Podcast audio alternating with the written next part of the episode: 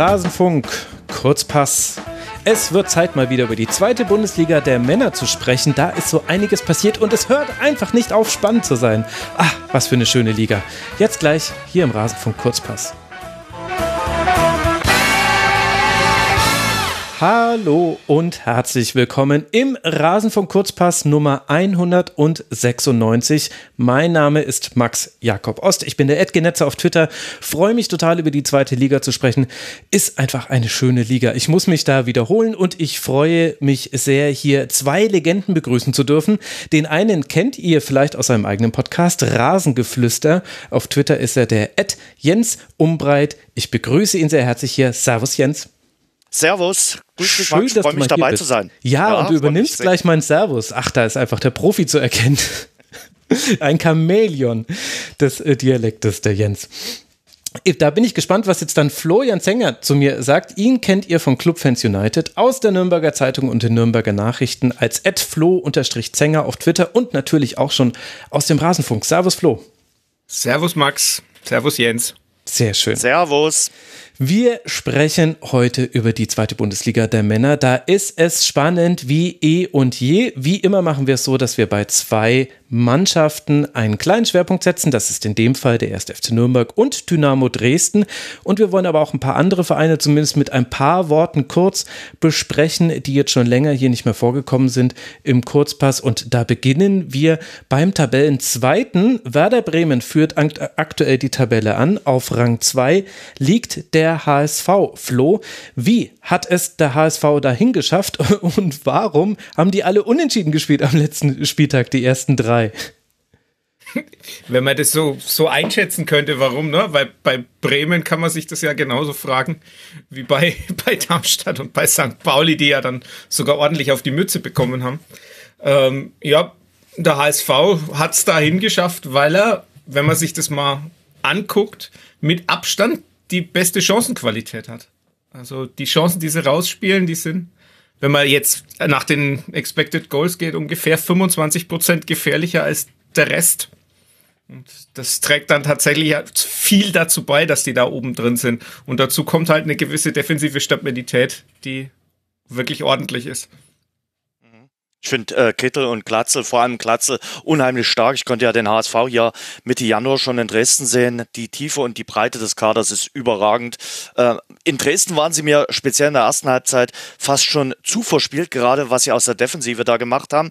Aber äh, irgendwie hat's Tim Walter hinbekommen. Klar, ähm, du hast schon so ein bisschen durchklingen lassen. Sie spielen manchmal einen Tick zu häufig unentschieden und gehen nicht immer all in. Das ist vielleicht so das einzige Manko beim HSV. Aber äh, ich sag mal, der Coach strahlt das geballte Selbstbewusstsein und Selbstvertrauen aus. Ist jetzt nicht jedermanns Typ, der Tim Walter.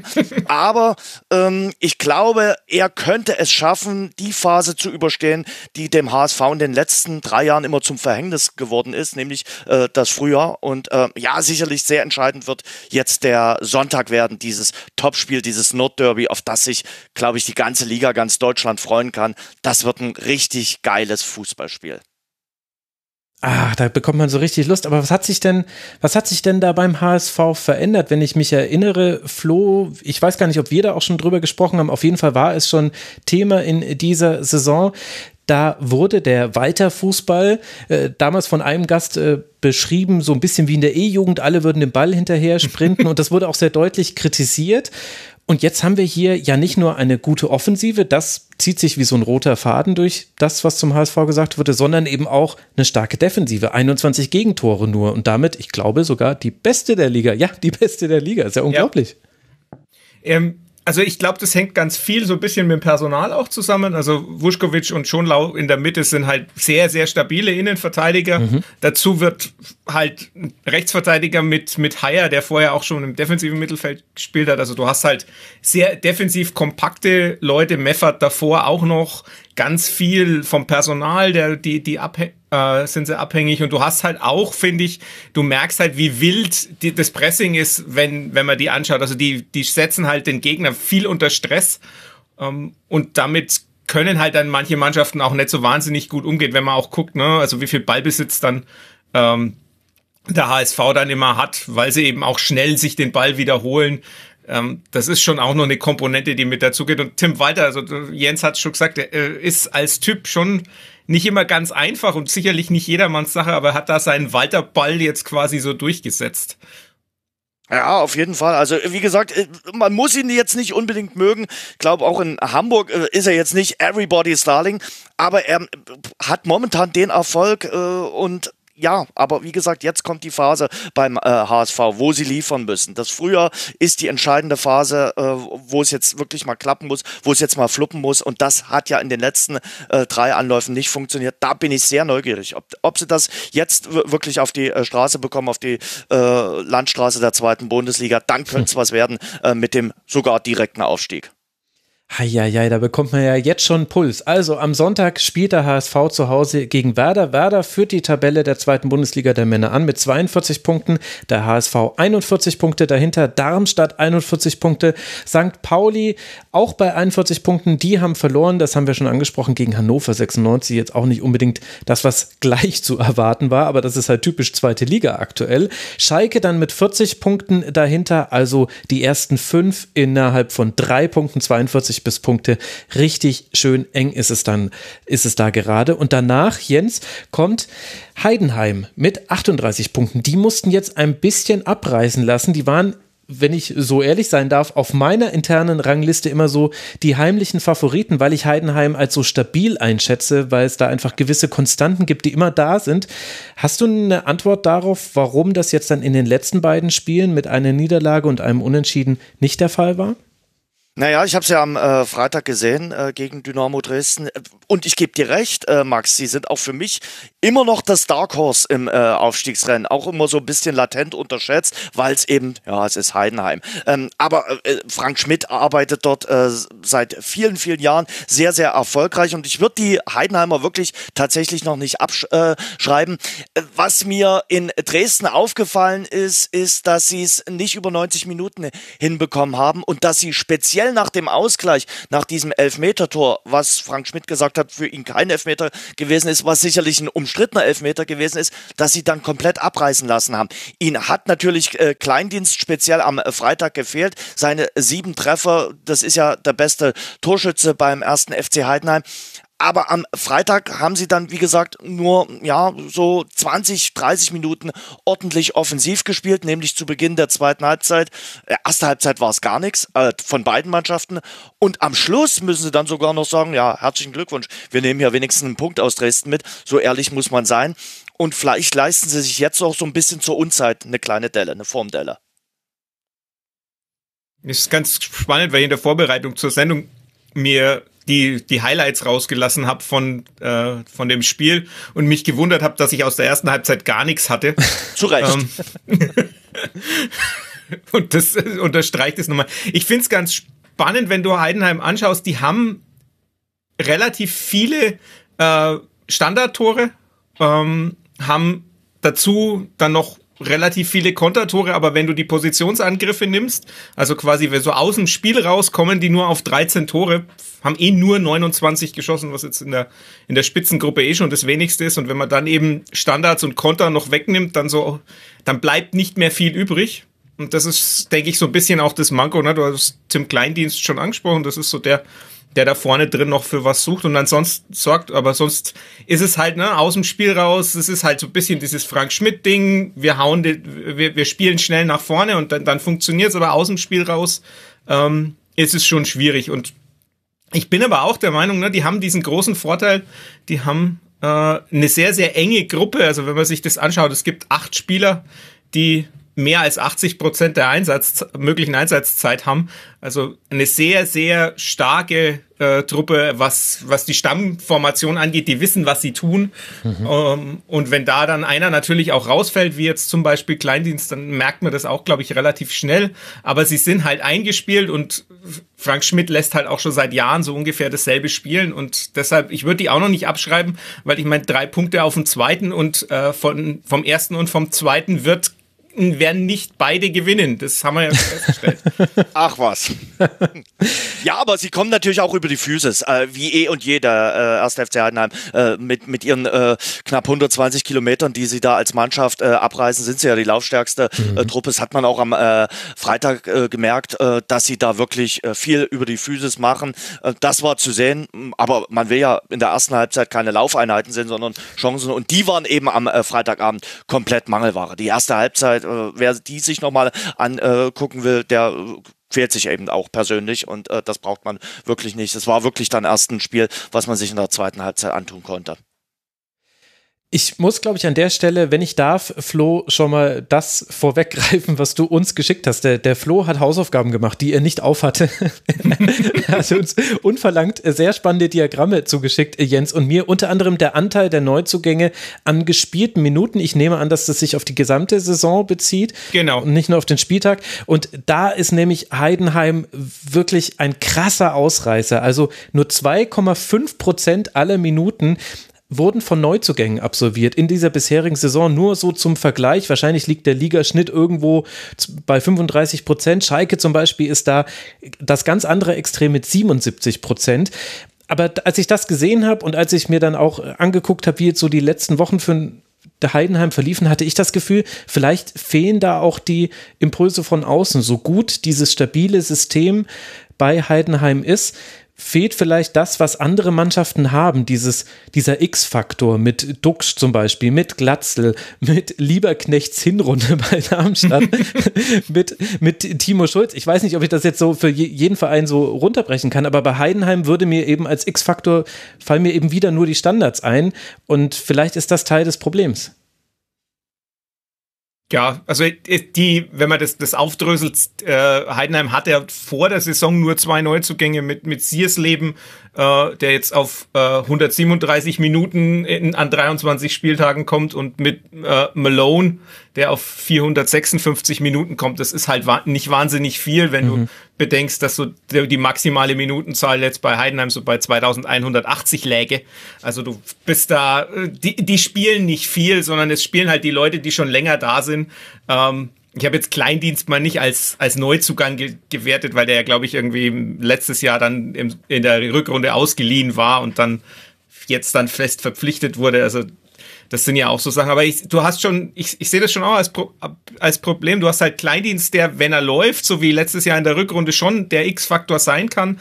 Aber ansonsten hast du relativ, halt diesen enge engen Kreis und du hast vor allem auch wenig Impulse dann von außen, die dann nochmal reinkommen können äh, und dann nochmal was verändern. Ne? Also selbst so jemand wie jetzt Kevin Sessa oder so, der schon ja immer so ein bisschen auch äh, da hieß, es könnte das, der könnte was werden, ähm, sieht relativ wenig Einsatzzeit, also das ist dann schon ein Problem. Das, das stimmt. Andererseits kann es natürlich auch von Vorteil sein, wenn man sich kennt und ja. weiß, wie die Abläufe sind. Ja, das denke ich nämlich auch. Also so eine eingespielte Truppe, die macht ja schon irgendwas her. Und äh, Max, du hast gesagt, ja, jetzt eine Niederlage und ein Unentschieden. Ich sag mal, äh, beim HSV darf man auch mal verlieren und in Dresden darf man auch mal unentschieden spielen. Also äh, da würde ich eben auch ein bisschen mhm. Kirche im Dorf lassen. Ja. Ich finde, entscheidend ist jetzt äh, Sandhausen, das Heimspiel. Wenn du da gewinnst, bleibst du weiter drin. Und dann ist das eben nicht nur ein Fünfkampf, wie es jetzt einige Medien äh, schreiben und äh, erzählen, sondern dann ist es weiterhin ein Sechskampf. Vielleicht äh, macht der Flo ja auch einen Siebenkampf daraus. Mal schauen. Ja, genau die Frage stellen wir doch dem, jetzt mal dem Flo, weil du, du hast ja völlig recht, Jens, man darf gegen den HSV auch durchaus mal verlieren. Darf man denn auch, lieber Flo, auch gegen Ingolstadt verlieren, zu Hause mit 0 zu 5? Darf man in Karlsruhe verlieren mit 1 zu 4? Ich möchte gerne mit dir über den 1. FC Nürnberg sprechen. Jetzt hast du die, die Einschränkungen genannt. Ich also der, denn wir, wir werden nicht, nicht drüber sprechen, aber der, der neue FC Ingolstadt ist durchaus eine Mannschaft, die problematisch für Gegner sein kann, weil halt da so viel durchgetauscht worden ist. Da sind wir genau an dem Punkt, weil die haben ja im Winter so viel gewechselt, dass man auch sagen kann, ah, da, das hat nicht mehr so wahnsinnig viel mit der Mannschaft aus der Hinrunde zu tun, auch mit neuem Trainer und so weiter. Also man kann gegen Ingolstadt schon verlieren, aber die Art und Weise, wie dann da mit 0 zu 5 verloren worden ist und das Ganze dann eben dann gefolgt von nochmal einem 1 zu 4 in Karlsruhe. Das war dann schon, was das ziemlich bedenklich äh, gestimmt hat, im, zumindest im ersten Moment. Also gerade die, die Niederlage gegen Ingolstadt, da war Robert Klaus auch selber äh, der Meinung, dass das nicht so hinzunehmen ist. Da hat er auch ganz untypisch für ihn, der ja sehr, sehr analytisch und, und sehr, sehr taktisch geprägt ist, auch die Einstellung bemängelt. Ähm, und wenn er das tut, dann weiß man, da ist, da liegt ganz schön viel im Argen. Er hat es dann ein bisschen zurückgenommen nach dem Karlsruhe-Spiel. Da kann man ihm in gewisser Weise durchaus auch folgen, weil das Karlsruhe-Spiel schon eins war, das an zwei, drei Stellen auch in die andere Richtung kippen kann. Da gibt's eine Chance von Manuel Scheffler direkt nach der Pause, wo äh, O'Shaughnessy über den Ball haut und dann steht er frei vor, vor Gersbeck und schießt ihn halt an und trifft nicht das Tor. Ähm, kurz vorm 1-1 hat Tim Handwerker nach einer Ecke eine Chance. Also das sind so Geschichten, da kann ich mitgehen, dass man sagt, ja, das muss man ein bisschen differenzierter sehen. Andererseits sind sie dann da eben auch hinten raus, gerade nach dem, dem 1-2 und 1-3 ganz schön auseinandergebrochen. Also von daher, ja, man kann durchaus äh, verlieren, aber halt vielleicht nicht unbedingt auf die Art und Weise. Und was sagt das jetzt über die Chancen des ersten FC Nürnberg, über den Saisonverlauf? Es, also ich will jetzt da, du hast es ja jetzt schon eingeordnet, ich finde, man muss das jetzt nicht überbewerten, aber man muss auch feststellen, dass diese zwei Niederlagen, denen jetzt allerdings auch ein Sieg gefolgt ist, das will ich nicht unterschlagen, aber die sind halt genau in dieser Phase geschehen, in der jetzt andere Mannschaften aufgedreht haben und in dem sich da oben jetzt schon einiges neu sortiert hat, ohne dass das in fünf Spieltagen genauso aussähe. Aber man hat so ein bisschen das Gefühl, Mensch, das ist jetzt genau die falsche Zeit, um sich so zwei richtige Klöpper reinzuholen. Wo glaubst du, steht der Club mit Blick aufs Ausstiegsrennen? Ja, ich glaube, äh, wenn man sich auch die Spiele davor anschaut, also man hat quasi, glaube ich, seit, wenn ich es richtig im Kopf habe, seit November hatte man immer Sieg, Niederlage, Sieg, Niederlage, Sieg, Niederlage abwechselnd.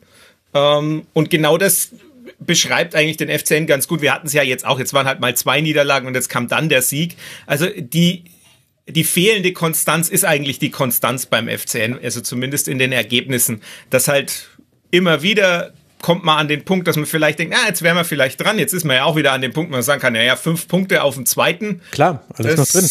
Alles noch drin. Andererseits, wenn man sich so die Spiele anschaut und auch anschaut, wie man gespielt hat und auch wie man vorgeht, ist man halt nicht so weit, dass man sagen kann, man kann da wirklich noch aktiv eingreifen, es sei denn, es verändert sich jetzt noch was. Also dieses Regensburg-Spiel, das du schon angesprochen hast, das war ja dann in vielerlei Hinsicht plötzlich dann doch ganz anders. Also sowohl von der von der Grundordnung her, man hat dann plötzlich 4-2-3-1 gespielt, wenn man mhm. vorher immer 4-4-2 mit Raute gespielt hatte oder auch mal versucht hat, mit 4-3-3 zu spielen. Also man hat so ein bisschen variiert, man hat dann äh, Robert Klaus hat denn dann gleich einen neuen taktischen Begriff reingebracht, hat gesagt, wir haben mit mobilen Zehnern, mit drei mobilen Zehnern gespielt. Also das wären Lukas Schleimer, Thailand Duman und Mats Möller-Daly. Ähm, jetzt werden die Hörer und Hörerinnen wahrscheinlich denken, ja, bei zwei von denen auch noch sich fragen, wer das ist. Ähm, und genau das ist es halt. Das waren, sind gerade Duman und Schleimer sind halt äh, Schleimer kommt aus der, aus der eigenen U21, ist von Dieter Nüssing bei Mosella Schweich ähm, in der Nähe von Trier entdeckt worden. Also so ein ganz äh, obskurer Verein, die, also der hat, hat den da rausgeholt in die, U, in die Nürnberger U19. Der war dann nach Saarbrücken ausgeliehen, war eigentlich schon weg und hat sich dann im Training wieder angeboten. Thailand Duman kommt über den zweiten Bildungsweg, der ist von Düsseldorf ausgebildet, war dann in der zweiten Mannschaft von äh, Borussia Dortmund, war da Rechtsverteidiger oder rechter Wingback und ist jetzt da äh, mit dazugekommen. Und die zwei sind halt sehr wild und ähm, vielleicht auch, sagen wir mal, in der Defensivbewegung nicht immer so äh, zuverlässig, aber sie haben halt von ihren Bewegungen und von ihrem Zug nach vorne sehr, sehr viel ähm, Gutes getan und damit auch Regensburg ähm, unter Stress gesetzt. Und ich glaube, das war dann auch das Entscheidende in der Phase, dass man dann eben da durch diesen Stress sie nochmal ein bisschen bisschen was verändert hat. Und ich, das ist eben jetzt die Frage, geht man diesen Weg jetzt mehr? Weil das große Problem bei, bei Nürnberg in den letzten Wochen war eigentlich die, das Chancen kreieren. Also man hat halt mhm. wenig gute Chancen sich erarbeitet. Dieses 4-4-2 mit Raute äh, war auch sehr statisch in vielen Dingen. Man hat dann mit Schuranov und Scheffler teilweise auch vorne drin zwei Angreifer gehabt, die auch sehr statisch waren, die kaum am Spiel partizipiert haben.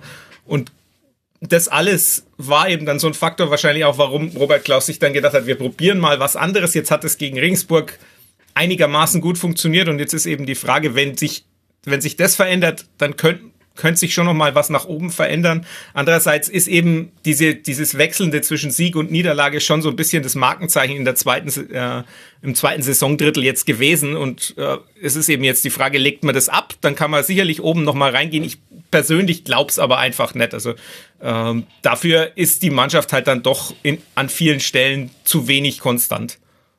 Aber äh, Florian, äh, dass ich hier mal einhake, äh, ist ja, es nicht gerne. wichtig äh, für den für den Club äh, jetzt eine Fortentwicklung und einen Fortschritt zur letzten Saison zu sehen für Robert Klaus als auch für äh, Dieter Hecking und der ist ja wohl äh, zu sehen und es ist nicht auch wichtig äh, mit Rückschlägen äh, gut umzugehen, wie sie es jetzt äh, gemacht haben. Du hast die Niederlagen gegen Karlsruhe und Ingolstadt genannt, äh, dass man jetzt eben geantwortet hat im äh, Heimspiel gegen Regensburg. Äh, das da sehe ich ja Fortschritte im äh, Vergleich zur Vorsaison ist, das war jetzt auch nur auf, auf Max Frage nach dem Aufstieg äh, bezogen ja, an sich. Und wenn du es diese Saison nicht schaffst, machst du es nächste Saison oder greifst mhm. dann richtig an. Weil wir wissen ja alle, wie brutal schwer die äh, Saison in, äh, dieser, in dieser Spielzeit ist in der zweiten Liga aufgrund der ganzen äh, Etabli oder äh, aufgrund der ganzen namhaften Vereine mit äh, Bremen, Schalke und Hamburg da werden ja welche hochgehen, davon kannst du ja fest ausgehen. Und vielleicht hast du dann nächstes Jahr die Möglichkeit, so gerade nach einem Dreijahresplan, richtig anzugreifen. Ja, die, das ist also der interne Plan sieht sicherlich auch so aus. Ne? Man hat von am Anfang der Saison ganz klar gesagt, man will irgendwo zwischen fünf und acht landen.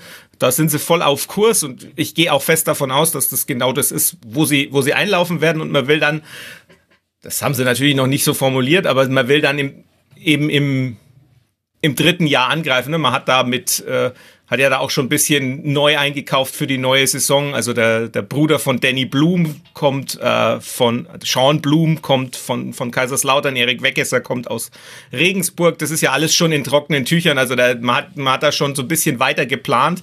Ähm, es gibt halt Unwägbarkeiten. Ne? Tom Kraus geht nach Leipzig zurück oder geht nach Leipzig und wird dann vielleicht wieder woanders hin, hin verliehen. Du hast die Lino Tempelmann, der ausgeliehen ist, wo du auch nicht weißt, mhm. äh, sagt Freiburg nach einem Jahr, ja, wir, wir wollen ihn wieder haben oder nicht. Dazu, ne, klar, Erik Schuranov hat verlängert, aber ist halt einer von denen, die man am ehesten noch zu Geld machen kann. Jetzt leidet der FCN wahrscheinlich etwas mehr als andere Vereine aufgrund äh, der Struktur unter den, den Zuschauerausfällen oder den Einnahmenaus, Einnahmeausfällen.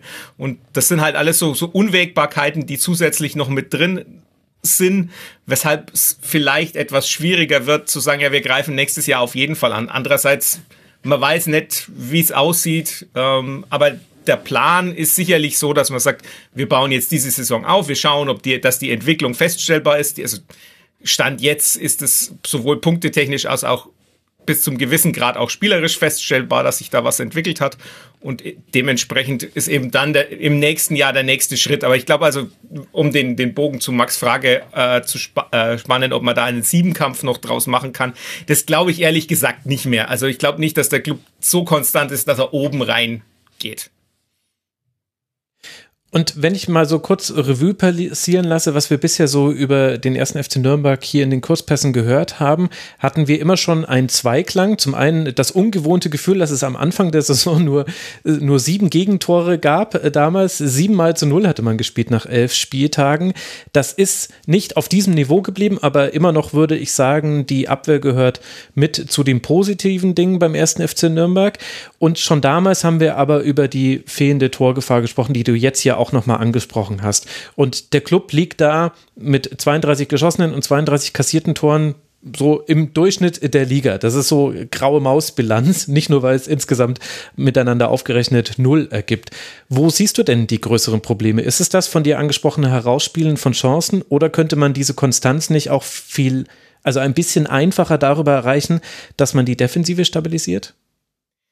Also die in den letzten Wochen war, lag, also man, man muss da so ein bisschen gucken, ne, weil von den 32 sind natürlich neun Gegentore ja. auf diesen zwei genannten Spielen. Stimmt. Ähm, und in den, in den Spielen, ne, ist es halt auch so, ne, jetzt hat, jetzt hat zweimal Christopher Schindler gefehlt, vorher hat äh, einmal Esker Sörensen gefehlt, also Sörensen und Schindler sind eigentlich so das Innenverteidiger-Duo, das da sehr, sehr stabil ist. Da musste dann mit Mario Schuwer zweimal jemand verteidigen, der vielleicht noch nicht auf dem Niveau ist, dass er das konstant spielen kann ist dann halt auch noch fortgespült worden in diesem in diesem Ingolstadt-Spiel von von dem Anrennen der der Ingolstädter.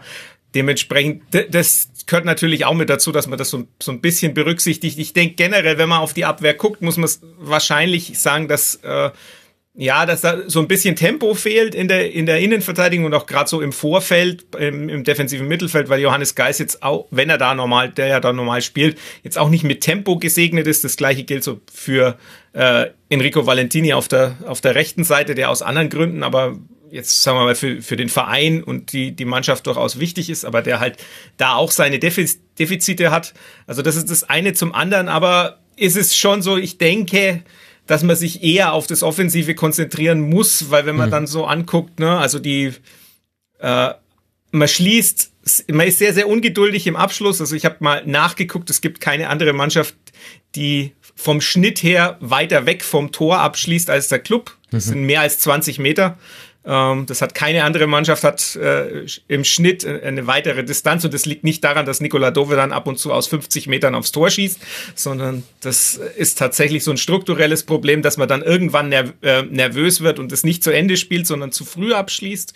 Ähm, und man hat halt auch die äh, neumodische äh, Begriff, die Boxbesetzung, also das, äh, dass die Stürmer in, dem, in den Strafraum kommen und da dann tatsächlich ähm, auch was mit anfangen können, das fehlt halt gerade wenn, wenn Schuranov und Scheffler beide auf dem Platz stehen, fehlt es schon häufig. Dann werden die im Aufbau oft rausgezogen, dann tauchen die so, so im Zehnerraum oder noch, noch tiefer ähm, auf und dann wird es schon schwierig, also da dann so viel zu kreieren und es ist halt sehr, sehr viel abhängig oder war jetzt das Regensburg-Spiel mal ausgenommen, war halt immer viel von Mats Möller-Deli alleine abhängig, hm. der da auf der 10 äh, in dem 4-4-2 gespielt hat und dann die Steckpässe alleine von ihm sind natürlich, das ist natürlich schwierig, wenn man dann so sehr von einer Person abhängig ist, die noch dazu jetzt kein Abschlussspieler ist. Also Mats Möller-Deli ist eigentlich am schwächsten, wenn er in den Abschluss selber muss, weil da wird er dann, wenn er das Tor selber sieht, wird er genauso nervös äh, und zieht vielleicht etwas zu früh ab. Und dementsprechend, also da, da ist vielleicht auch die, die Idee, die man da jetzt hatte mit, mit Duman und mit Schleimer zusätzlich noch gar nicht so schlecht, dass man Möller-Deli noch andere Leute zur Seite stellt. Und mhm. man hat dann jetzt gegen Jane auch mit, mit Pascal Köpke vorne drin gespielt, also auch einem mobileren Stürmer, der mehr tiefe Läufe macht. Ähm. Also drei mobile Zehner und noch ein mobiler Stürmer. Alles ja, im Mann. Ganz, das ist ja ganz, ganz wild. Also wir haben im, in ja Kadeppe, ja, in Kadeppe in unserem Podcast für äh, nordbayern.de haben wir das auch so besprochen, dass es halt sehr, sehr, ja, wir haben da volatil, flu, fluide, polyvalent, da gibt's es ah, wunderbar schön, schöne, ja. mhm. schöne Begriffe, aber es war sehr, es war, es war halt, ich habe es einfach als wild bezeichnet, weil genau das ist es letztlich. Es war sehr, sehr wild mit vielen Bewegungen, die, wo auch nicht alles klappt. Und das ist halt ne, gegen Regensburg, wir kommen später noch dazu, da geht es momentan jetzt am, am Wochenende wird es gegen Rostock gehen. Da könnte das auch ein ganz gutes Mittel sein, aber wenn dann der HSV in zwei Wochen äh, kommt, ist es vielleicht schon wieder das falsche Mittel. Ja, wobei Wildheit mit Wildheit zu bekämpfen, also zumindest für den neutralen Zuschauer und die neutrale Zuschauerin steckt da einiges drin, finde ich. Also, aber, aber wir wissen ja, welcher es, dass es nur einen Stürmer europaweit gibt, der dann das Ganze wieder ins Gleichgewicht bringen könnte. Natürlich Giro Immobile. Danke, dass du gelacht musste hast. Noch kommen. Max, der musste noch kommen. Der musste noch kommen. Da konnte ich einfach, da konnte ich einfach nicht anders. Und ich kann jetzt auch nicht anders, als jetzt dann auf den SC Paderborn überzuleiten, denn die liegen hinter den Klubberern, haben allerdings schon vier Punkte Rückstand. Also da ist so ein bisschen der Cut in der Tabelle, spätestens da, würde ich sagen. Jens, wie gefällt dir Paderborn? Was sind da so aktuell die Dinge, die man wissen muss? Es läuft ja ergebnistechnisch nicht so gut wenn es in der zweiten Liga noch den UI Cup gäbe oder wenn es den überhaupt gegeben hätte, dann würden sie vielleicht um die Platzierung spielen. Also ich sag mal, die sind jenseits von Gut und Böse, muss man ja schon äh, ganz klar so sagen. Und äh, Kwasniok, der Trainer, ist ja auch schon danach gefragt worden, um was geht's denn jetzt so wirklich? Na, hat er gesagt, naja, es geht immer um etwas, geht um drei Punkte. Na, das ist schon äh, ganz klar. Äh, sicherlich ist die Heimschwäche äh, Grund dafür, dass sie eben dort stehen, wo sie jetzt stehen, sonst äh, würden sie nämlich weiter oben platziert sein und möglicherweise auch noch äh, mit eingreifen können ins Aufstiegsrennen. Äh, nur zwei Heimsiege sind einfach zu wenig und wir werden sicherlich darüber reden. Sven Michel ist ihnen natürlich abhanden gekommen. Der ist bei Union Berlin und den können sie nicht kompensieren. Äh, ich habe mir vorhin mal angeguckt, führt immer noch in der Scorerliste. Schon längst nicht mehr beim SC Paderborn, aber mit seinen 14 Toren und 8 Vorlagen ist er eben immer noch der beste Scorer in der zweiten Bundesliga und den kannst du als SC Paderborn einfach nicht kompensieren und ersetzen. Das habe ich auch im Spiel gegen äh, Dynamo Dresden gesehen. Das war ein, ja fast ein typisches äh, 0 zu 0. Und da hast du ganz deutlich gemerkt im Vergleich zum Hinspiel oder zum Pokalspiel gegen Dynamo, dass ihn die, dieser offensive Schwung momentan komplett abhanden gekommen ist. Ja, das ist, ist ja auch dann spannend, dass äh, Lukas Kwasniok ähm, im, in einem Spiel probiert hat, äh, mit Heuer einen Innenverteidiger vorne reinzustellen in, in, den Sturm, weil er keine andere Idee mehr hatte. Also hat seine Stürmer draußen gelassen, hat für über eine Stunde einen Innenverteidiger vorne drin gehabt, weil er eben nicht so recht wusste, wie er jetzt damit umgehen kann. Also Michel war ja noch in, in Nürnberg, habe ich ihn ja noch gesehen, da hat er noch für Paderborn gespielt und war da schon der, der absolute Unterschiedsspieler. Also das, ähm, ich glaube, da ist, das war dann auch so ein bisschen so die Frage, ist es, ist es das wirklich wert, was man da gekriegt hat? Ne, man hat wahrscheinlich von Anfang an gesagt, äh, ja, mit dem Aufstieg wird's, wird's nichts, also nehmen wir das Geld mit. Mhm. Aber es ist schon bezeichnend, wie viel da an, äh, an Klasse auch damit verloren gegangen ist. Jetzt fehlt halt dieser Abschlussspieler wirklich komplett. Und das können sie einfach nicht äh, wettmachen. Äh, das sieht man beim SC Paderborn. Aber ich glaube, die planen jetzt auch schon äh, mit Blick auf die äh, nächste Saison. Die wissen, mhm. die werden drin bleiben. Die wissen, sie werden auch nicht mehr groß ins Aufstiegsrennen äh, eingreifen. Und äh, deshalb sind sie, Max hat ja vorhin gesagt, so eine typische graue Maus jetzt wahrscheinlich in dieser Saison. Und das kann aber trotzdem für die Gegner auch unangenehm äh, sein, weil die können manchmal auch ziemlich locker und dann in die Partien reingehen. Das kann gerade im äh, Saisonendsport auch für wilde Ergebnisse sorgen. Ja, stimmt. Gerade bei der Spielweise von Paderborn ist das natürlich ein guter ja. Grund. Aber es ist schon, ich, ich weiß es nicht. Also es ist total nachvollziehbar. Man, man hat mit den 32 Punkten ja wirklich sehr wahrscheinlich muss man sich um Abstieg keine Sorgen mehr machen und man sieht aber auch, was an der Tabellenspitze passiert. Und dann nehme ich natürlich die Millionen, die ich äh, vom ersten FC Union bekomme, für Sven Michel mit. Und trotzdem ist es so ein bisschen schade aus Perspektive der Liga, weil das ja auch was aussagt. Das hat ja Abstrahleffekte auf alle eigentlich, wenn eine Mannschaft es sich erlauben kann am 23. Spieltag und ja eigentlich schon früher, sie haben die Entscheidung ja schon früher getroffen, zu sagen, wir brauchen das eigentlich jetzt nicht mehr. Das ist, ja, ich weiß nicht. Also es ist eine total spannende und tolle Liga, aber solche Elemente möchte man ja eigentlich in einem sportlichen Wettbewerb nicht mit drin haben. Aber die, die, die große Frage ist natürlich, wie hätten Sie reagiert, wenn Sie jetzt zum Beispiel äh, Dritter gewesen wären? Hätten Sie dann auch mhm. äh, gesagt, äh, wir, wir äh, nehmen die Kohle oder hätten Sie dann gesagt, nee, äh, wir, wir behalten Sven Michael? Er wollte ja selbst auch weg. Also das muss man ja auch dazu sagen. Ja, wichtiger Punkt, hast du recht. Ja, das stimmt. Na gut, dann wollen wir das vielleicht auch nicht größer machen, als es ist. Äh, bin gespannt, wie viel wir über den SC Paderborn noch sprechen werden. In diesen Zweitliga-Kurzpässen, die jetzt noch verbleiben werden, würde ich jetzt nicht alle, alles Geld drauf wetten, dass die noch ausführlich zu, zum Sprechen kommen da wird es dann schon interessanter, wie oft wir, Flo, noch über den SSV Jan Regensburg sprechen werden. Da hast du vorhin schon immer mal wieder so kleinere Brücken gebaut, hast gesagt, über die werden wir ja auch gleich sprechen. Du hast sie jetzt ja auch noch mal wegen des Clubspiels enger im Blick gehabt. Ich erinnere mich, der Jan war so ein bisschen die Überraschung der Saison-Anfangsphase. Da hatten wir viel auch darüber gesprochen, dass da eine Kontinuität da ist, die anderen Mannschaften damals ganz klar gefehlt hat. Nicht nur auf Trainerposition, sondern auch was die verfügbaren Spieler und auch die Spielart anging.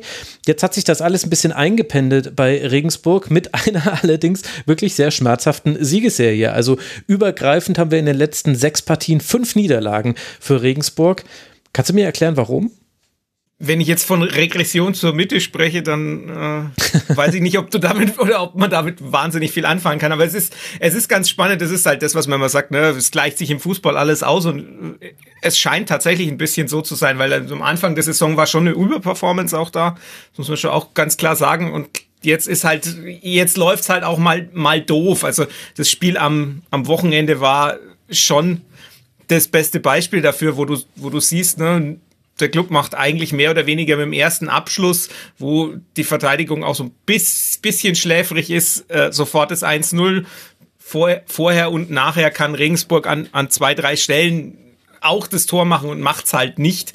Also das ist tatsächlich sowas, wo ich sag, manchmal kann man es ein bisschen mit Glück oder Pech erklären Ähm, und ansonsten ist es eben so, ne, sie sind ein bisschen flexibler in der Herangehensweise geworden. Also sie, sie spielen nicht mehr rein, äh, so flaches 4-4-2, das mhm. äh, ja ganz, ganz lange gespielt haben. Also so diese, auch diese RB-Schule, die, die Mersat Selimbilgovic so ein bisschen von, von Achim Bayerlotzer übernommen hatte, die löst sich so langsam ein bisschen mehr auf. Er lässt so ein bisschen mehr sein eigenes Ding spielen.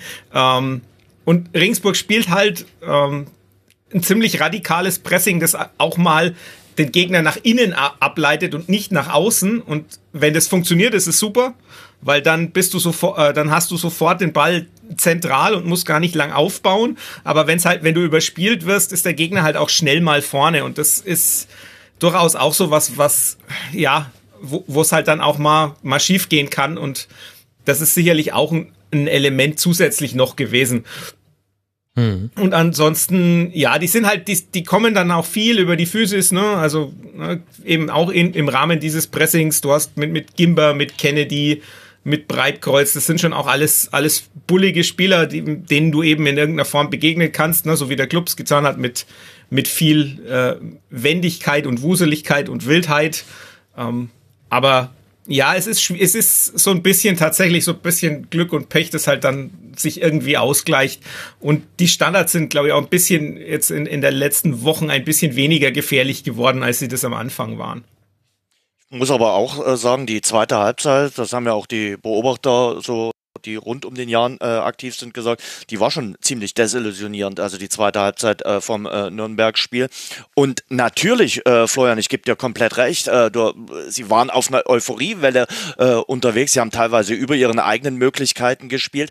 Ähm, und deshalb müssen sie jetzt nur bedingt Sorgenverhalten haben. Aber ich finde, die Situation ist eben trotzdem sehr, sehr schwierig mit diesem Antilauf, den sie da gerade haben. Ohne den starken Saisonstart wären sie jetzt definitiv abstiegsgefährdet. Ich sehe das Düsseldorf-Spiel, was jetzt ansteht, auch schon ein bisschen auch als, als Knackspiel. Das muss mhm. man ganz klar äh, so sagen. Und was ich mir natürlich auch denken kann, das kann ich jetzt nicht belegen, du hast äh, Wegesser vorhin äh, erwähnt, der nach Nürnberg geht. Sicherlich hat bei dem ein oder anderen äh, Akteur in Regensburg auch mal jemand angefragt und gefragt, wie so die Zukunftsplanung aussieht.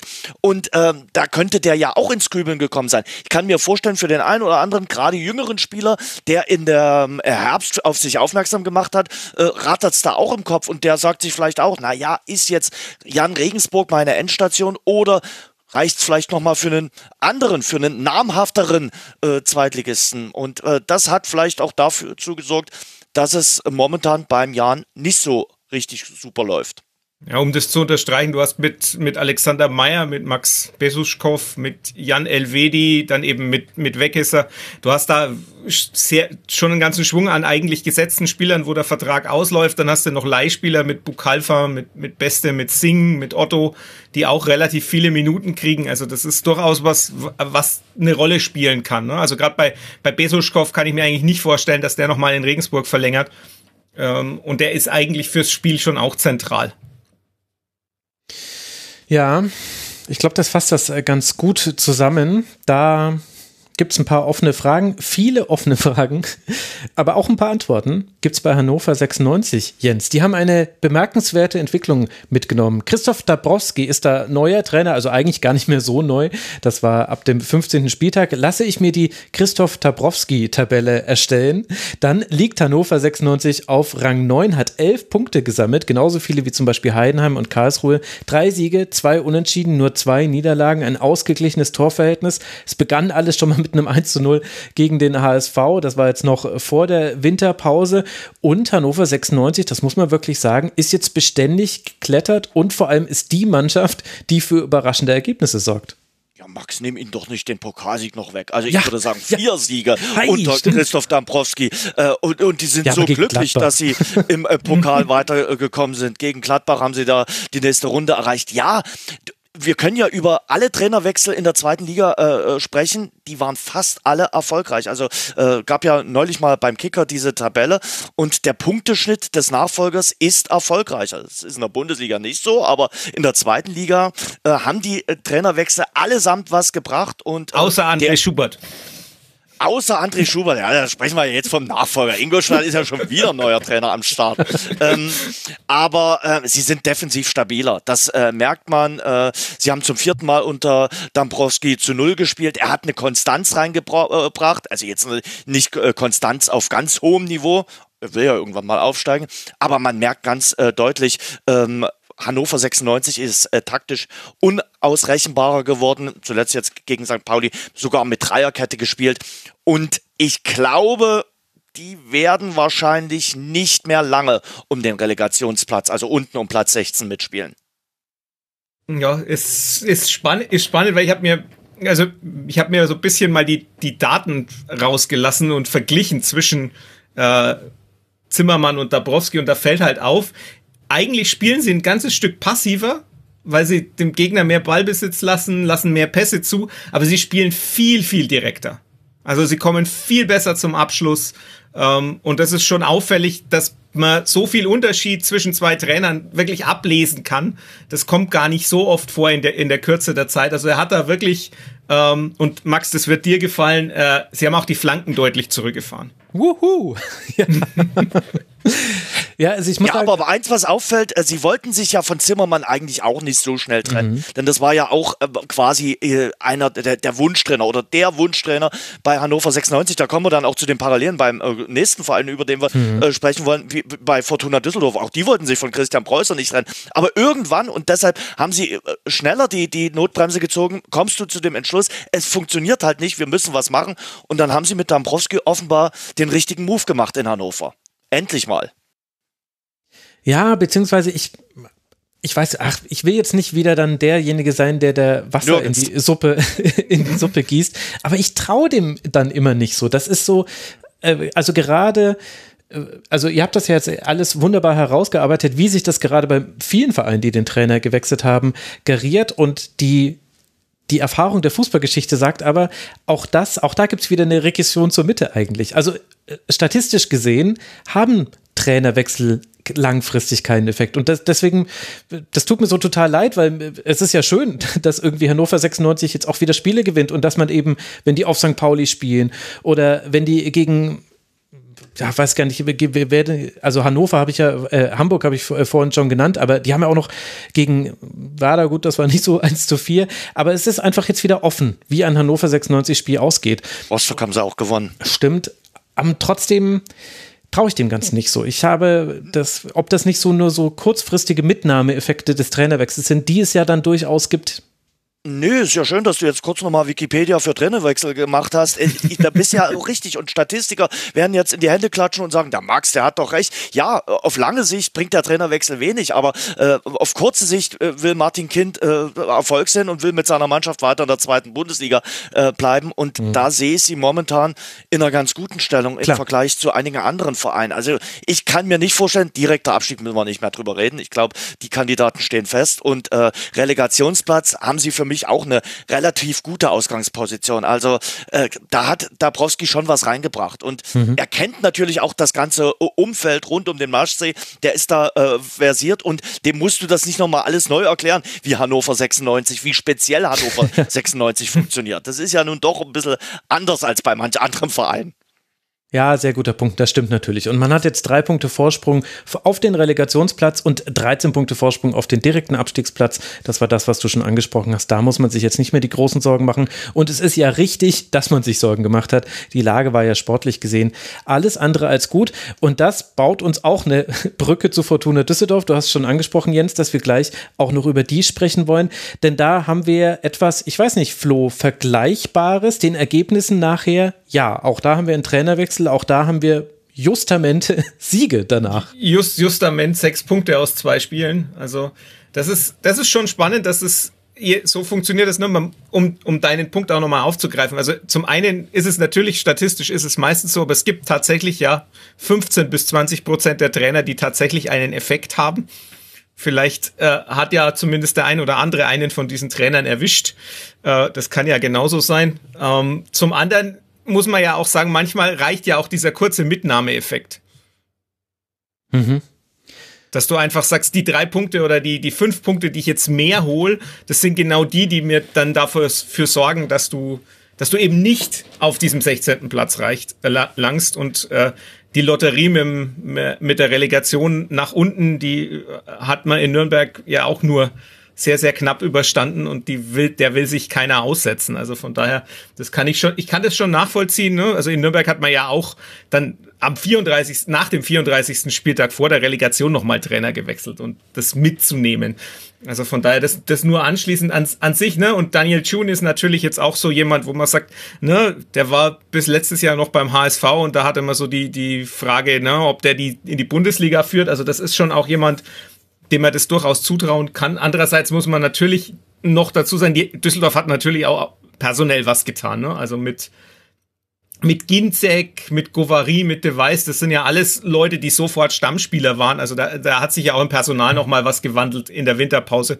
Ähm, und das dann beides zusammen ne, ist dann schon, schon was jetzt, muss ich schon wieder mit Flanken anfangen, ne, weil, weil Düsseldorf sehr, sehr viel flankt, also mhm. die Mannschaft mit den meisten Flanken und da ist dann da hat man dann mit Gavoria jetzt auch noch jemanden geholt, der dessen Flanken etwas präziser sind als äh, das, was mit Kudris und Hartherz da vorher auf der Position als Linksverteidiger gespielt hat.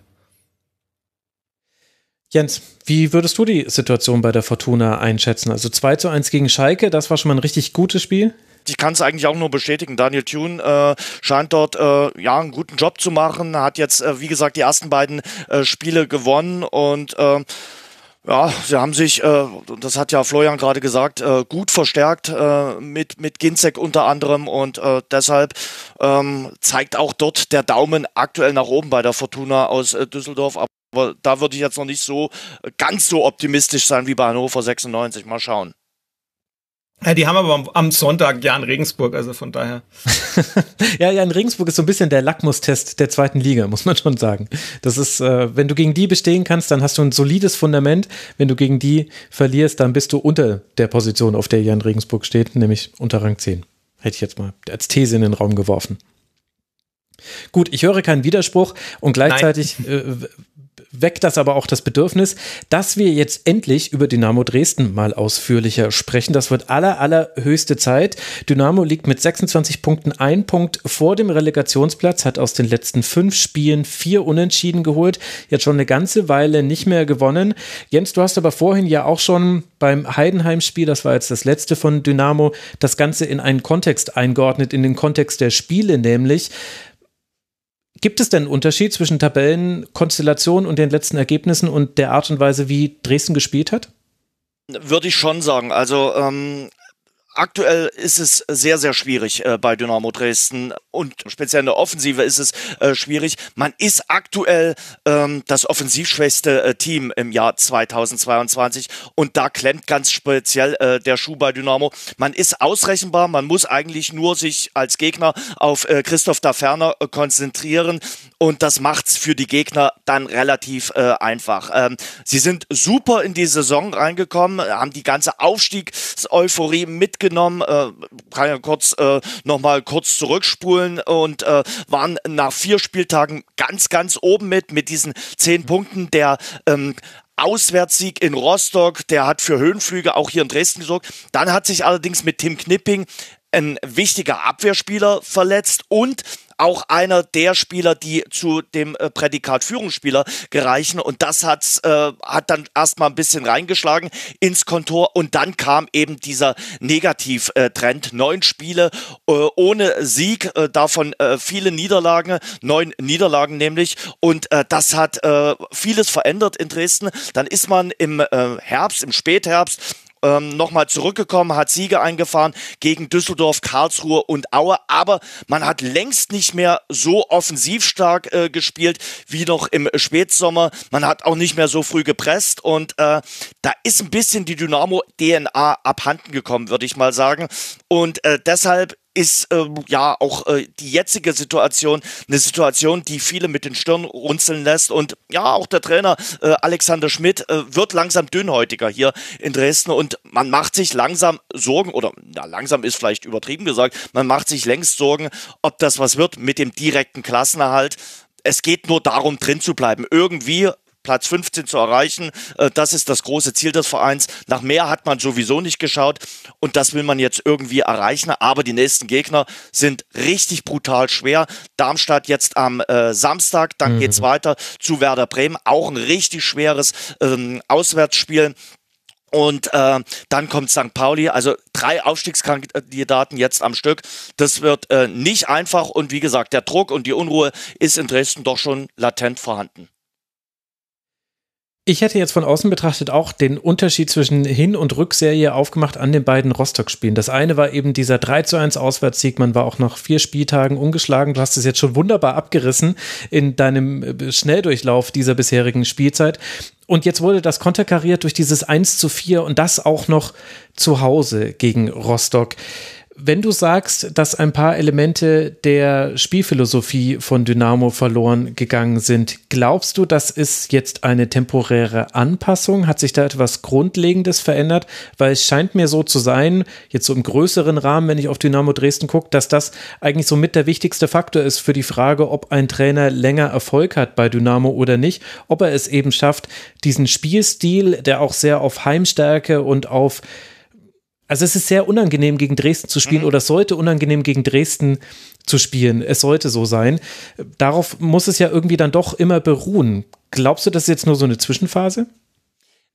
Ja, und das ist die, die große Frage, die sich alle stellen. Wir, wir diskutieren das auch hin und her. Er hat natürlich ein bisschen äh, seine, seine Taktik verändert. Er lässt nicht mehr so äh, früh pressen. Er äh, wartet jetzt auch teilweise manchmal ab. Gegen Hannover 96 äh, war es ganz klar, da wollten sie erstmal auf jeden Fall einen, einen Punkt holen. Und genauso nach diesem Debakel, nach diesem 1 zu 4 Debakel sind sie nach Paderborn gefahren und haben gesagt, okay, wir gucken erstmal, dass wir den halben Mannschaftsbus hinten reinstellen und nach vorne, ja, müssen wir gucken, dass wir irgendwas hinbekommen. Das war ja das Spiel, äh, wo auch da Ferner gefehlt hat. Da ging offensiv gar nichts. Und diese äh, Offensivstärke, die ist momentan eben nicht vorhanden. Das hat auch den Grund, dass du neben da Ferner ganz, ganz wenig Spieler haben, die mal äh, Tore schießen. Jetzt hat man Václav Trichal von äh, Sparta Park geholt. Der funktioniert noch gar nicht. Der hat im Testspiel Spiel gegen Erzgebirge Aue zwei Treffer geschossen, aber danach eben noch nicht viel äh, gezeigt, dass er eben ein torgefährlicher äh, Stürmer ist. Und äh, das macht's un unheimlich schwierig und du hast gesagt, dieses 1 zu 4 gegen Hansa Rostock, das hat äh, ins Kontor reingeschlagen. Also diese ersten 18 Minuten, da dachtest du, was ist denn hier los? Also so ein Heimspiel äh, oder so eine Anfangsphase habe ich lange nicht erlebt.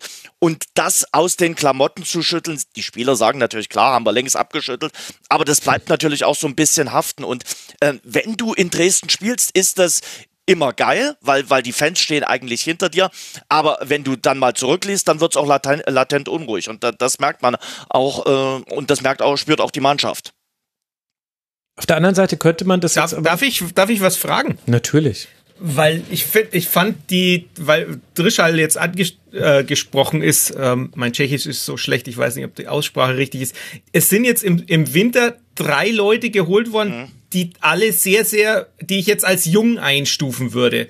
Ähm, ist es für die Situation, glaubst du, dass das für die Situation so der, der richtige Move ist oder wäre da vielleicht jemand, ne, man hat mit Sohm und Hosina auch eher ältere Spieler abgegeben, ob das jetzt für die Struktur der Mannschaft, war das, war das nötig oder ist das was, wo man sagt, naja, die sind halt so gut, ne, Batista Meyer äh, und Fein, dass, dass das was bringt oder wäre es vielleicht anders besser gewesen? Bei Batista Meyer, das ist auch ein Transfer für die Zukunft, das muss man ganz klar so sagen. Den hat man jetzt nicht nur mit Blick auf die Rückrunde verpflichtet, sondern auch äh, auf die weiteren äh, Spielzeiten. Der ist ja fest verpflichtet worden. Bei Trichal ist es eine Ausleihe und da wird man dann im Sommer gucken, ob das weitergeht oder nicht. Und bei äh, Fein, äh, da hat man natürlich ein bisschen Pech gehabt, dass der dann gleich eine Corona-Infektion hatte und jetzt wieder herangeführt äh, werden kann. Wir haben in Hamburg gesehen, ja, ich nehme jetzt das Wort später, werden einige die Augen verdrehen, was das für ein feiner Fußballer ist. Aber er muss es natürlich jetzt irgendwann mal die Chance und die Möglichkeit bekommen. Da warten alle in Dresden darauf, dass der hier äh, explodieren kann. Und äh, Alexander Schmidt, Dynamo-Trainer, hat gesagt, äh, der hilft uns selbst, wenn er nur sechs, sieben Spiele spielen kann, hilft uns diese Ausleihe unheimlich weiter. Äh, hoffentlich bald, hoffentlich ist er bald in der Lage, Fußball zu spielen. Wir wissen alle, so eine Corona-Infektion kann mhm. halt äh, danach auch ein bisschen noch äh, dauern, bis man dann wieder das volle Level, die 100 Prozent erreicht haben. Das haben wir jetzt zuletzt bei Olympia gesehen du bist nicht, schnippst nicht gleich mit dem Finger und bist dann gleich wieder fit. Das dauert auch manchmal ein, ein, ein paar Tage und da sind sie jetzt dran, den Fein hinzubekommen und dann könnte der für die Offensive auf jeden Fall eine echte Belebung äh, sein mit Weihrauch war ja auch ein Spieler jetzt äh, dabei zuletzt, äh, der, der lange gefehlt hat, der verletzungsbedingt gefehlt hat, den man jetzt auch wieder so ranführt. Tim Knipping, ich hatte es gesagt, der sich in Rostock so schwer verletzt hat, wird jetzt auch kommen. Der wird auch sein Comeback demnächst geben. Also er wird wieder mehr personelle Alternativen haben. Sebastian May, einen ehemaligen Kapitän, bringt er jetzt immer mal gerne als Stürmer in den letzten äh, Minuten in der Hoffnung, dass der dann vorne mit seiner Wucht irgendwas erreichen kann. Also also er hat ein paar Personalien äh, da und zur Verfügung. Äh, sie müssen Tore schießen. Das ist so einfach, aber sie müssen, äh, sie müssen so spielen wie in den letzten 30 Minuten äh, gegen Heidenheim. Dann können sie äh, den direkten Klassenerhalt äh, schaffen. Wenn sie so spielen wie in den ersten 50, 60 äh, Minuten, wird es verdammt schwer. Ich finde das interessant, dass wir so viel über die Offensive sprechen. Also das wundert mich jetzt nicht. Gerade die Abhängigkeit von Christoph Tafana haben wir hier auch schon häufiger thematisiert im Rasenfunk. Denn auf der anderen Seite hast du ja schon angesprochen, man hat sich jetzt in zwei Spielen auch dazu entschieden, du hast gesagt, den Bus zu parken.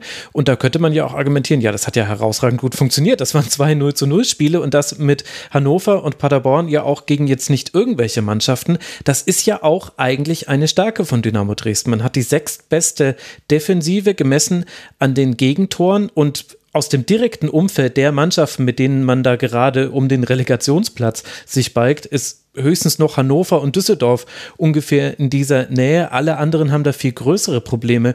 Was macht denn die Defensive von Dresden so gut?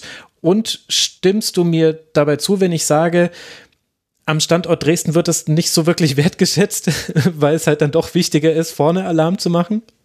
Nee, nee, das, äh, das wird schon wertgeschätzt. Ja. Also man, äh, zum Beispiel Michael Sollbauer, der ist da für jeden Zweikampf am letzten Freitag auch äh, gefeiert worden. Äh, der Österreicher, ganz, ganz wichtiger äh, Abwehrspieler, mhm. der sich in die Bälle reinwirft. Also das weiß man und mit einem Kevin Ehlers ähm, hat man auch einen Youngster als äh, Abwehrspieler. Akoto ist auch sehr, sehr gut. Also man hat auf jeden Fall ein paar Möglichkeiten. Was natürlich bei der Defensive immer äh, manchmal so reinschlägt, ist, dass, sie, dass er die, die, die Ketten dort hinten immer mal ändern muss weil der ein oder andere Spieler mal gesperrt ist oder mal sich eine gelb-rote Karte abholt. Da muss er dann äh, personell äh, flexibel agieren.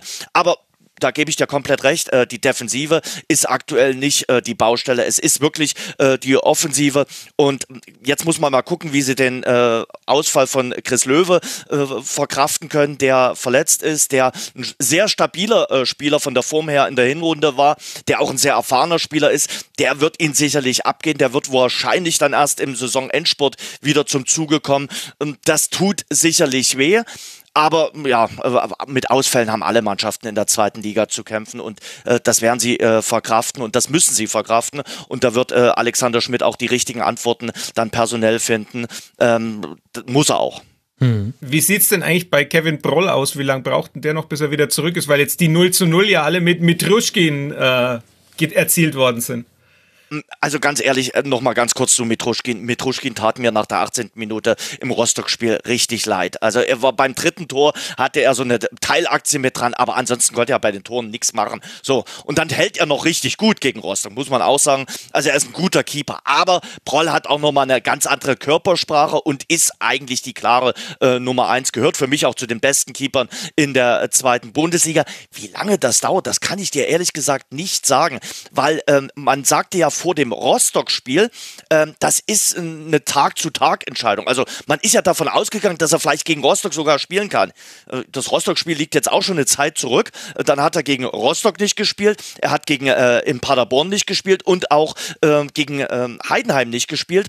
Jetzt schauen wir mal, was am äh, Wochenende ist. Alexander Schmidt, Frage 2 oder 3 wird sein, wie sieht es denn bei Kevin Proll aus? Und möglicherweise sagt er uns, er ist noch weiter in der Reha. Also zu Wochenbeginn war Kevin Proll noch in der Reha.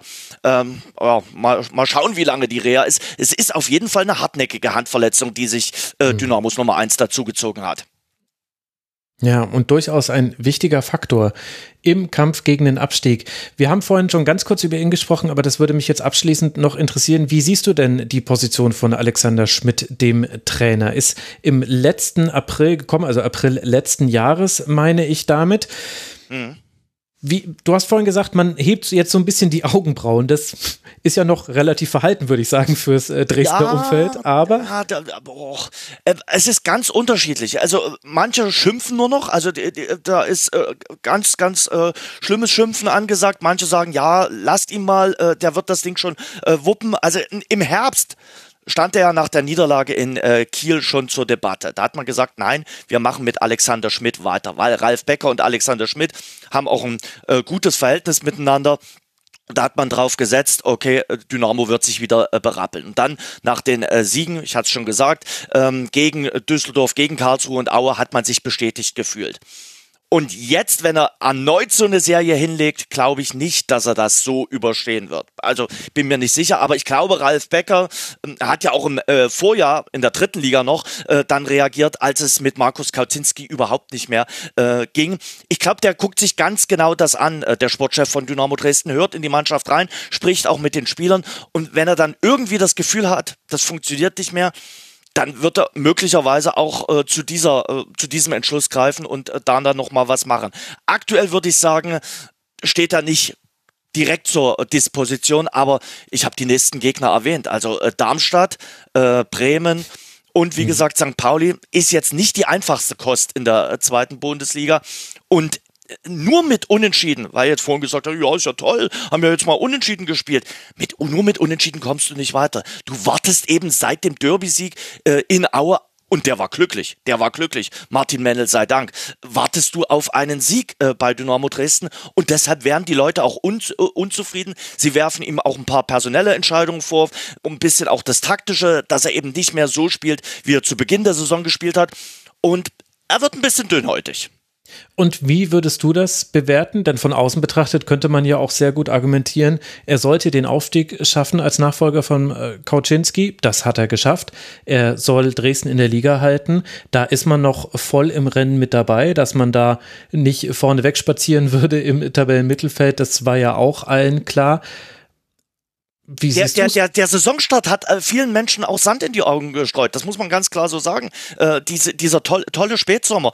Und äh, deshalb sagen jetzt manche, na ja, aber, aber sie, sie, sie hätten doch viel weiter umstehen müssen.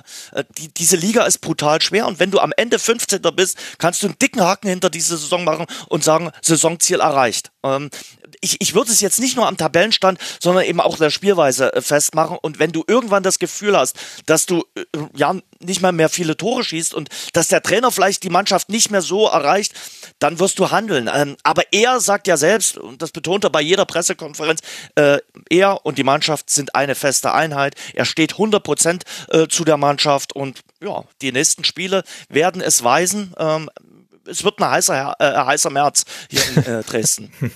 Was macht er denn eigentlich in der Ansprache vorm Spiel, wenn man in der ersten, ich habe jetzt gerade mal geguckt, in der ersten halben Stunde hat Dresden genau ein Tor erzielt.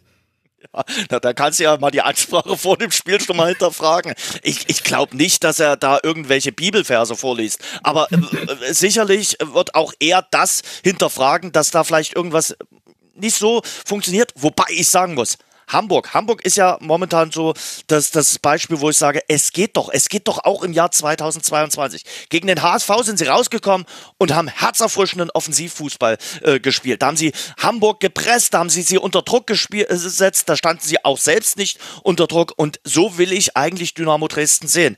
Äh, und da haben sie auch das Publikum, was wenig war, aber das haben sie da an dem Abend auch mitgenommen und äh, deshalb äh, wenn sie das Hamburg-Spiel als Blaupause nehmen, dann könnte es, wie gesagt, was werden. Aber er, er, muss einfach auch wieder zum Mut zurückgewinnen, der Alexander Schmidt.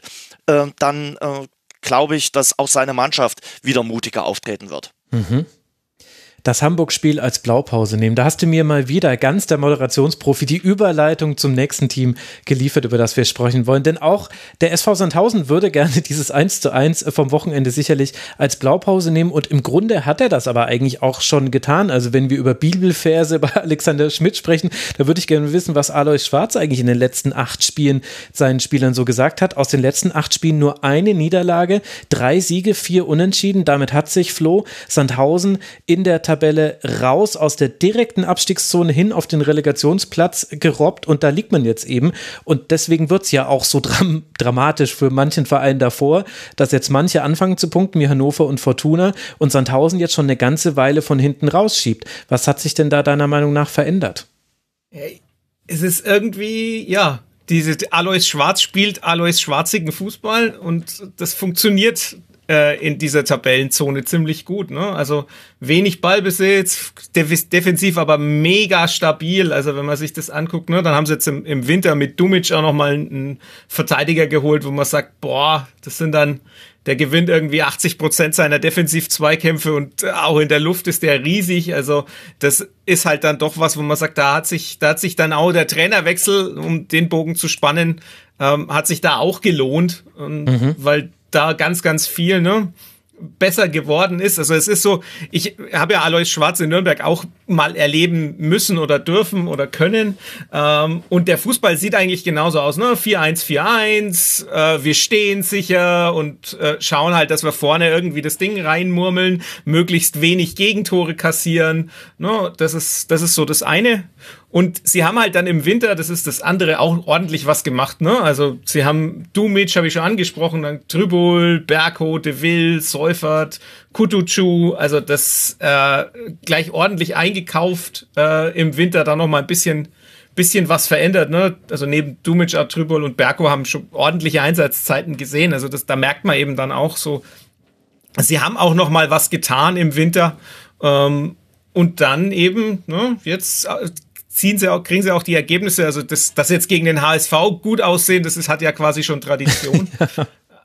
Aber an sich, ne, schon so, ne, ne, gerade so ne, die Stabilisierung äh, unter Schwarz in der Defensive ist schon, ist schon da nach vorne, könnte immer noch mehr gehen. Da ist man halt, ne, äh, man kommt ein bisschen selten in den Strafraum, man hat halt Test rot und das war's. Ähm, das ist schon noch was, weshalb sie auch jetzt wahrscheinlich bis zum Ende da unten drin hängen werden. Mhm. Der Testrot ist aber kein schlechter, das muss man einfach mal so sagen. Ähm, er äh, sorgt für die Tore, ähm, die anderen Mannschaften, über die wir vielleicht auch noch reden, äh, abgehen. Und ähm, ich sag mal, sie kommen auch mit den Umständen jetzt ganz gut klar. Sie hatten ja, äh, ähm, waren ja auch ein bisschen gehandicapt, hatten dann eine längere Pause. Gerade nach äh, äh, als äh, Karlsruhe in der Corona-Pause war, hatten sie sich elendelang äh, auf das nächste Spiel vorzubereiten ähm, und haben erst eine Niederlage im, im Jahr 2022 kassiert, sind das sechstbeste Rückrundenteam. Und du hast gerade genannt, du hast die ganzen Neuzugänge erwähnt. Wenn du acht Neuzugänge in der Winterpause hast, dann weißt du, okay, da ist in der Hinrunde äh, was schiefgelaufen aber dann bist du auch eine ganz, ganz andere Mannschaft, bist unausrechenbarer äh, für die Gegner und die müssen sich komplett neu und anders auf dich einstellen. Und äh, damit hast du deine Grundstruktur geändert. Und wenn sie jetzt, das macht ja so momentan den Eindruck, äh, Heimstärke gewinnen, das wird ja in Dresden nicht eingefallen, dann sind sie auf einem guten Weg, vielleicht auch noch von dem Relegationsplatz äh, runter äh, zu äh, springen. Weil mhm. jetzt haben sie gegen Aue gewonnen, gegen Hamburg einen Punkt geholt. Ja, äh, sie wirken, sie wirken sehr stabil. Sandhausen ist, was Sandhausen ist in den letzten Jahren immer wieder. Sie schaffen es irgendwie dann doch noch, die Kurve zu bekommen. Und Platz 4 in der Auswärtstabelle ist schon wirklich, ja. das ist schon wirklich krass. Also 18 seiner 25 Punkte hat Sandhausen auswärts geholt und ist deswegen eben punktgleich mit Hansa Rostock, die auf Rang 15 davor liegen und eben nur einen Punkt hinter Dresden, hinter Düsseldorf, drei Punkte hinter Hannover 96. Also das, was wir oben haben mit dem Aufstiegsrennen, das haben wir unten mit dem Rennen um den Relegationsplatz. Ich denke, das muss man so deutlich formulieren, weil, Jens, du hast es vorhin auch schon angesprochen, Ingolstadt und Aue, die haben abreißen lassen, das, obwohl Ingolstadt jetzt sogar Punkte sammeln konnte. Du hast aber gerade schon so einen Verweis gemacht, äh, eine Mannschaft, die vorne Probleme hat, Tore zu schießen, könnte es sein, dass du damit Erzgebirge Aue, unser letztes Team gemeint hast, über das wir sprechen wollen? Ja, natürlich. Also ich weiß nicht, äh, von welcher Serie äh, Aue und Ingolstadt träumen in den verbleibenden elf Spielen ähm, zehn Punkte wettzumachen. Also das müsste ja eine Serie eines Aufsteigers werden. Und ich kann es mir in der Liga eben bei den beiden Mannschaften ganz, ganz äh, schwer vorstellen. In Aue wird ja mittlerweile jetzt auch offen über das Thema äh, Abstieg gesprochen, wie man damit vielleicht umgehen sollte, dass man äh, sich dann langsam darauf äh, vorbereitet, wenn man so zwischen den Zeilen bei Martin Menne liest. Natürlich sagen sie noch nicht, wir sind abgestiegen. Das sind sie auch rein rechnerisch nicht. Aber wenn man sich die letzten Spiele anschaut, ich habe mir äh, die Partie gegen Holstein Kiel angeschaut, dann äh, sind das ganz klare Kennzeichen eines Absteigers. Äh, du liegst 0 zu 2 hinten, spielst mit 10 Mann, holst dann innerhalb von 5 Minuten äh, diesen Rückstand auf, machst das 2 zu 2 und in der 90. Minute sagt irgendjemand, Ding Dong, äh, ihr kassiert ja jetzt noch das Gegentor, 2 zu 3 und du gehst wieder als Verlierer vom Platz und fragst dich, was sollen wir denn sonst noch machen? Was sollen wir hm. denn äh, jetzt noch machen? Äh, die, die Fehler liegen zum größten Teil im Saisonstart äh, mit dem Trainer. Ähm, das war eine Fehlentscheidung. Das geben sie mittlerweile ja auch unumwunden zu. Man hat viele erfahrene Spieler oder viele gute Spieler abgegeben mit Breitkreuz, mit Krüger, mit, mit Rizzuto und natürlich mit dem von mir erwähnten Pascal Testroth. Testroth war ein, ein ganz bitterer Abgang für Erzgebirge Aue, weil der nicht hätte sein müssen. Ähm, der, der Kader ist schlecht zusammengestellt. Es ist kaum diese Wismut-DNA vorhanden, die sie in den letzten Jahren immer so äh, stark gemacht hat. Und Mark Hensel ist natürlich auch noch ein Trainer beziehungsweise ein Teamchef, der äh, so seinen Weg sucht. Der kommt sehr, sehr viel über die Motivation, steht dort immer mit der kurzen Hose.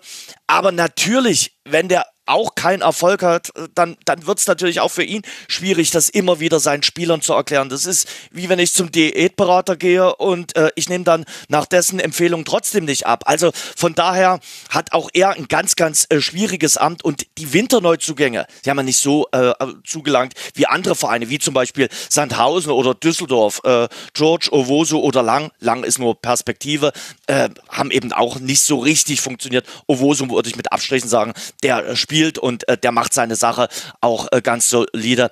Aber bei Erzgebirge Aue kann ich mir beim besten Willen nicht vorstellen, wie das noch zum Klassenhalt gereichen soll.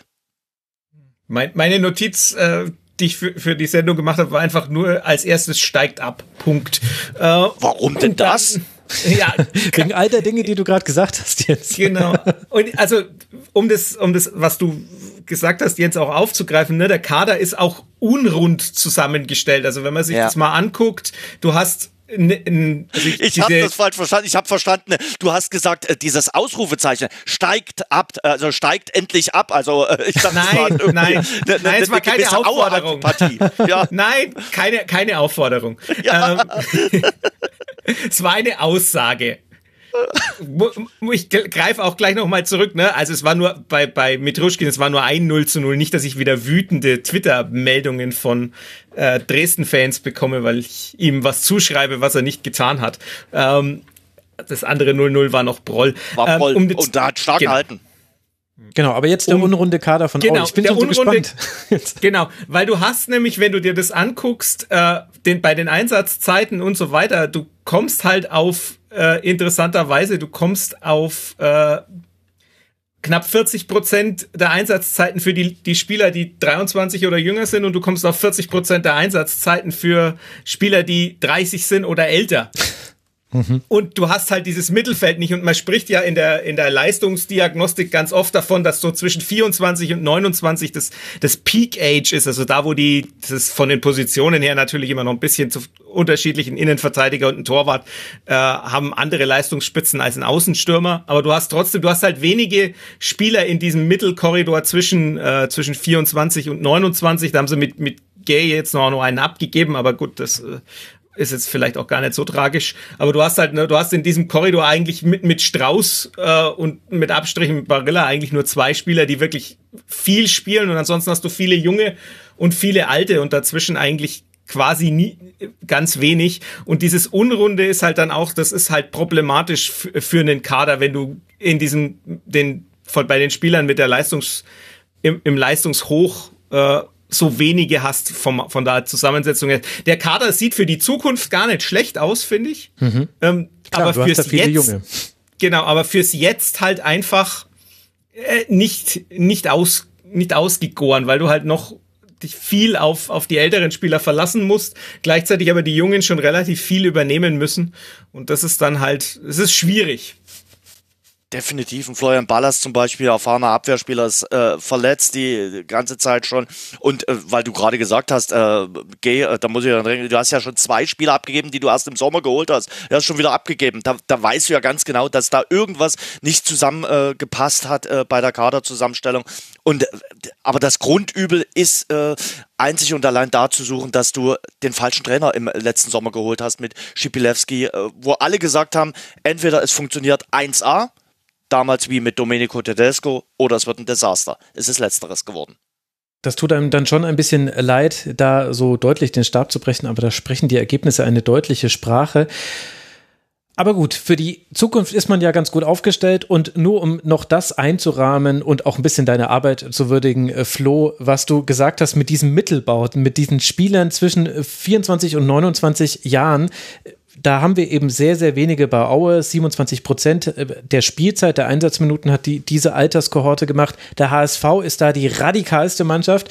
Die haben nämlich 39 Prozent äh, U23 und 61 Prozent in genau dieser Kohorte zwischen 24 und 29, jeder, der in Mathematik so halbwegs mitgekommen ist, der weiß, oh, Ü30, da kommen wir auf 0,0 Prozent. Richtig, richtig krass einfach, wie das beim HSV wir haben im, im ganzen ist. Kader nur einen Spieler über 30, das ist Tom Mickel. Und das ist der, ich glaube, der dritte Torwart. Ja. Also, das ist, das ist ganz, ganz auffällig, ne? Also wo es auch relativ auffällig ist, ist St. Pauli. Die sind auch, die sind bei bei 70 Prozent in diesem in diesem Mittelbau. Mhm. Also da könnte man vielleicht auch so ein bisschen erklären, warum die jetzt gerade so gut funktionieren, weil die halt viele Spieler haben, die auf ihrem Leistungshoch sind. Also es ist natürlich zu kurz gegriffen, das einfach zu sagen, ja, ich kaufe jetzt einfach nur 24 bis 29-Jährige und dann funktioniert es. Aber es, es ist halt schon auffällig, dass das bei denen dann auch so ist, dass die sehr viel auf diese Spieler setzen. Und dann gibt's eben die, die, anderen Entwürfe. Dresden ist, um das, den Bogen noch zu spannen, ne, mit bei den U23 Minuten sogar erster mit mhm. 40,7 Prozent. Wobei da, ne, also muss man immer sagen, ne, U23 heißt halt, du machst einen, einen Stichtag und das ist halt bei mir dann der, in den, den Aufzeichnungen der erste Neunte. Da sind dann auch ein paar Spieler dabei, die 24, jetzt 24 geworden sind, die da mit dazu zählen, aber äh, man kann ja nicht, das ist ja wie bei den Turnieren, ne? bei den Turnieren, gut. das spielen ja U21, bei den U21 Europameisterschaften spielen ja U23-Jährige auch mit. Eben, eben. Aber ich sehe schon, du hast große Angst davor, bei Twitter Reaktionen zu bekommen, wenn du Ganz sogar das jetzt hier nochmal erklärst. Ich glaube aber, das ist ja auch alles erstmal nur Zahlenspielerei, aber es ist halt interessant, diese Unterschiede zu sehen. Auch eben dann am anderen Ende der Skala. Sandhausen, die eigentlich kaum nennenswerte U23-Spieler haben und das machen alles komplett 67 Prozent in der Alterskohorte 24, 29 und der Rest sind die U30-Spieler. Also so der Gegen, das ist so der gegensätzliche HSV. Der HSV macht es nur mit, ja. mit Jungen und Sandhausen macht es mit Jungen plus Alten. Also ist eine interessante Spielerei und wirft halt dann auch nochmal ein besonderes Licht auf den Saisonverlauf auch, weil man da eben sieht, vielleicht hat die eine oder andere Kaderstruktur dann eine andere Resilienz gegenüber Rückschlägen als ja dann eben die vergleichbaren Mannschaften, ohne das überbewerten zu wollen.